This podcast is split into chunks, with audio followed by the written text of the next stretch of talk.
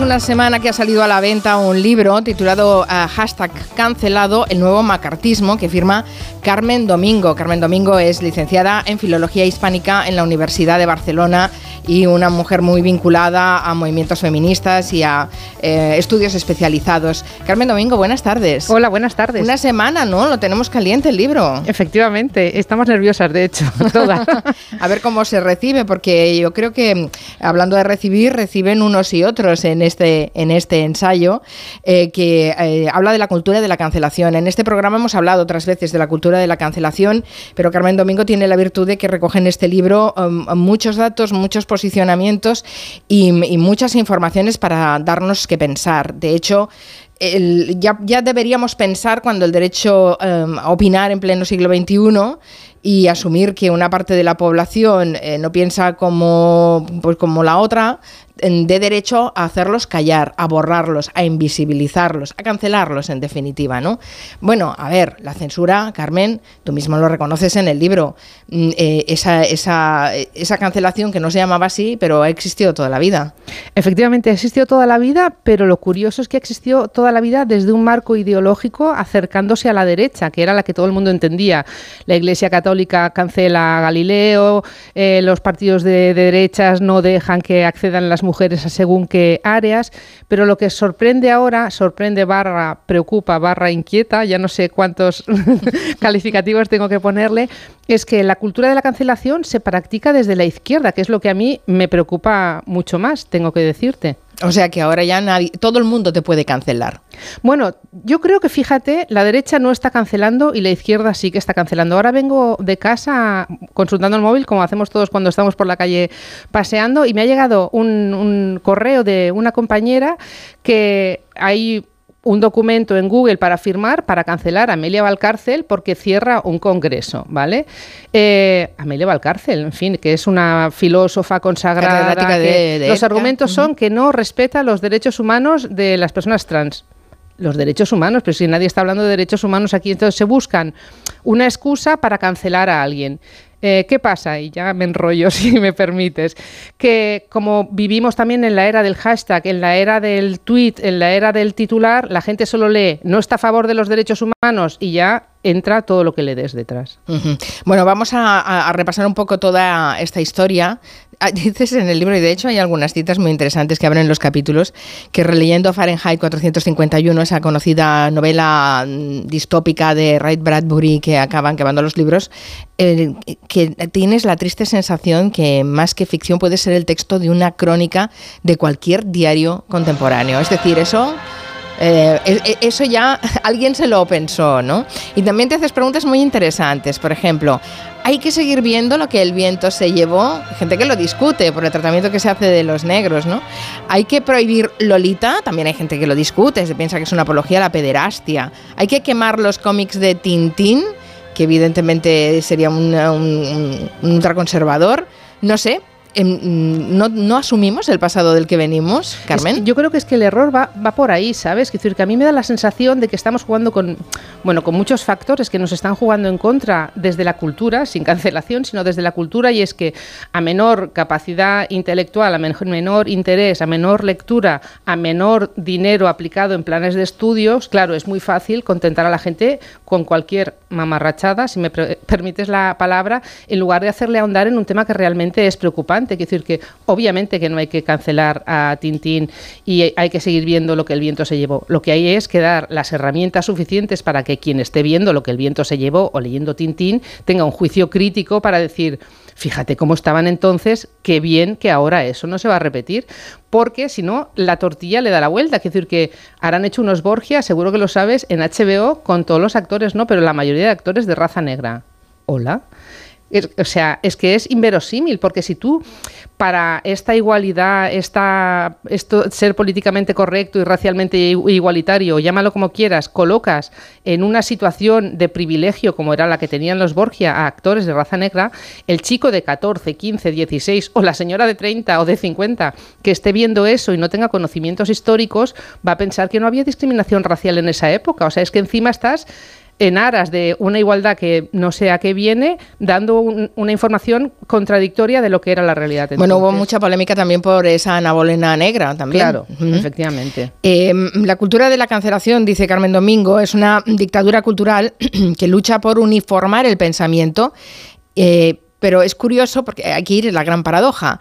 Eh, luchan por uniformar el pensamiento con el afán de garantizar la tolerancia y cada, que cada vez necesita más reglas de regulación. O sea, a ver, a ver, regulamos, liberamos, estamos en una gran paradoja.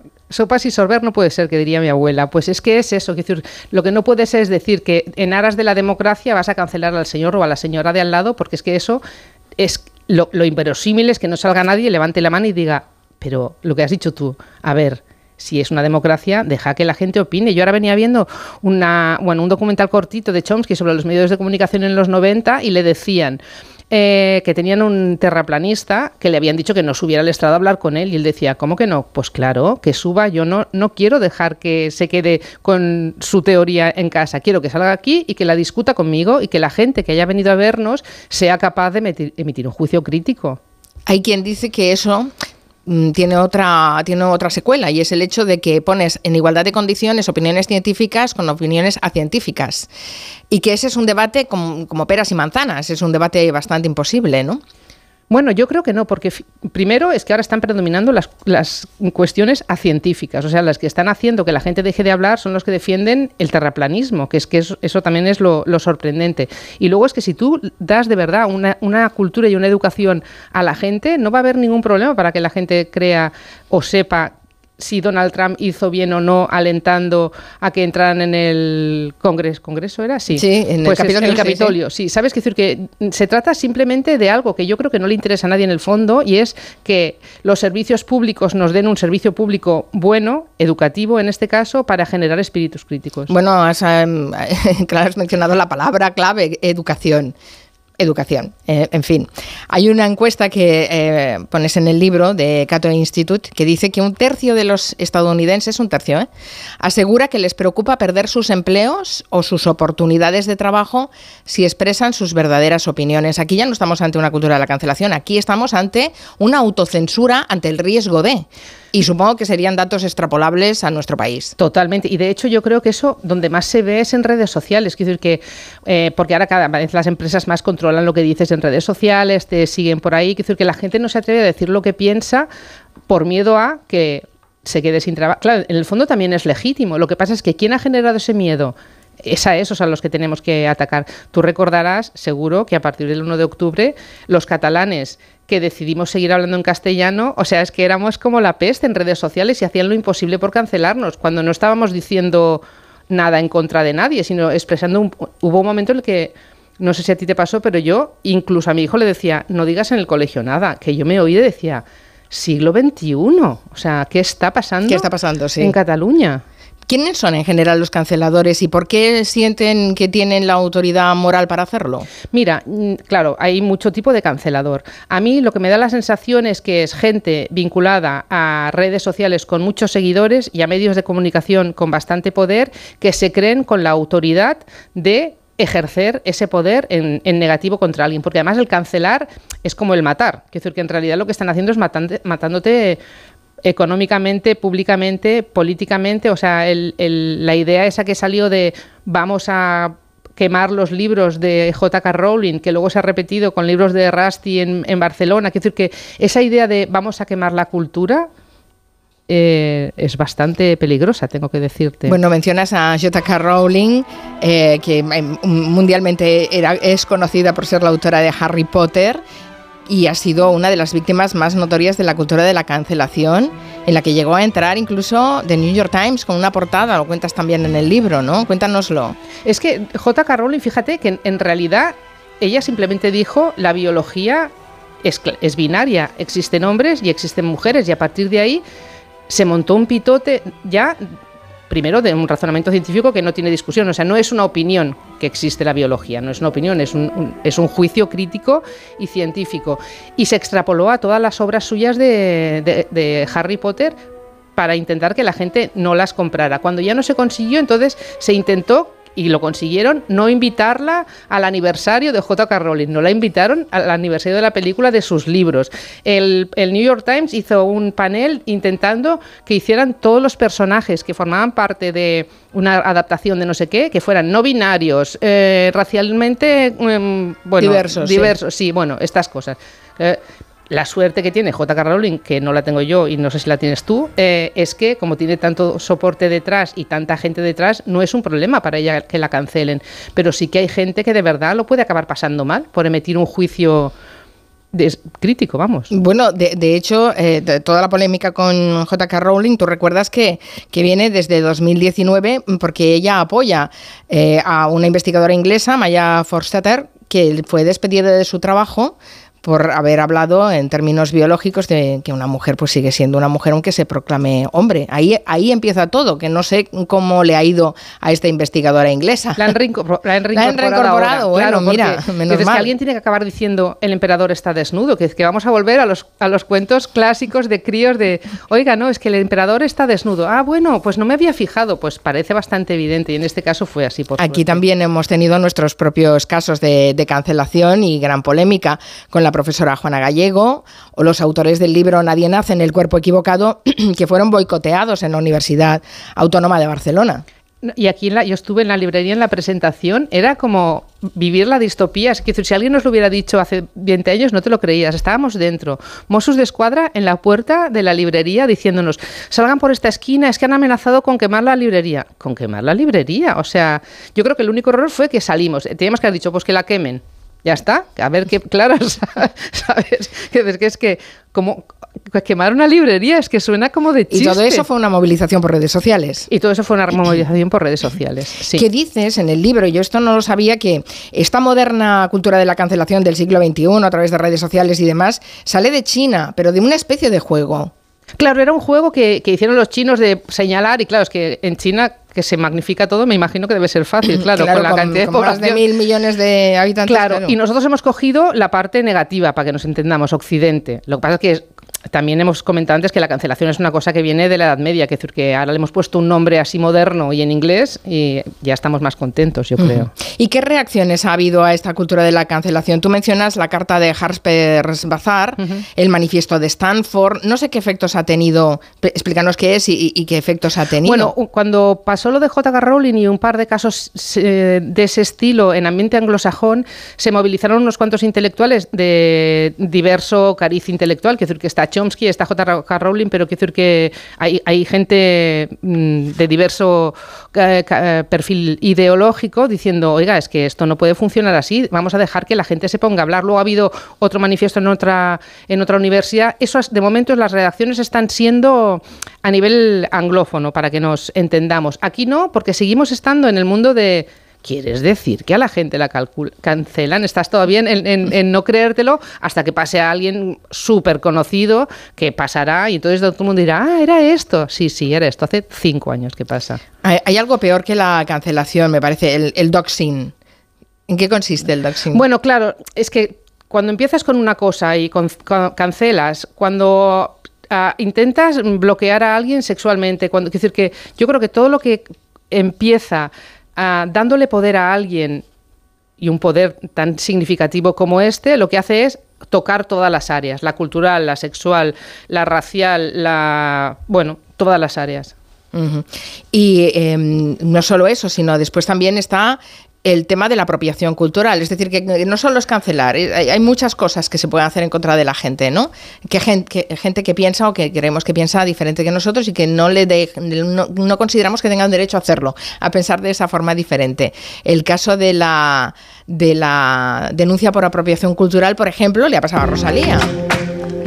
Eso lo cuentas en el libro también. Claro, ¿sabes qué pasa? Que es que, claro, la cultura de cancelación, utilizado como título y haciendo referencia solo al Black Lives Matter o, al movimiento woke, igual parece que está relacionado solo con los libros y cuatro culturetas que no sé qué. Pero no, es que es súper amplio, porque claro, eh, como viene del movimiento woke y el movimiento woke lo que quería, con unos inicios que yo entiendo que eran bien intencionados, eh, era feminista, era mm, inclusivo, era los IVOs estos que se han puesto así de moda, claro, lo que hizo fue darle la vuelta y era mi feminismo es el bueno, mi inclusión es la buena, mi racialización es la buena. Y claro, eso se extiende y ya no se limita a J.K. Rowling, se limita a J.K. Rowling, se limita a decir que tenemos que tirar las estatuas de Colón, que Bartolomé de las Casas, que era un señor súper inclusivo en su época, claro, la gente no lo debe saber, pero abogó por la, unión entre, indígenas ahora diré indígenas y, y, y españoles. Es decir, que ya se extiende a, la cultura, se extiende a Lolita, se extiende a bueno a todas las áreas que nos parece. Pero,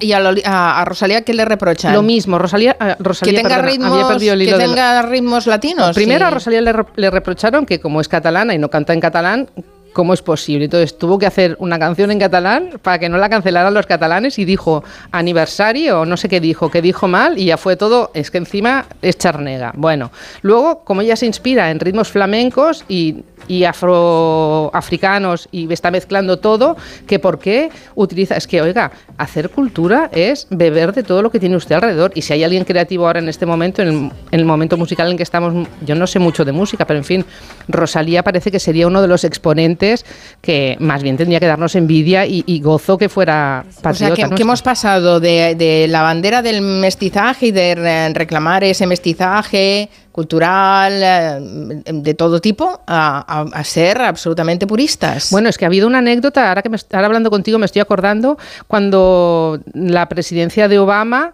eh, me parece que fue la de Obama, diría que sí, hicieron leer a una poeta racializada, vamos, una poeta negra, un par de poesías. Entonces, claro, la poeta se puso de moda porque la investidura, Obama, no sé qué, y rápidamente todo el mundo la quiso traducir.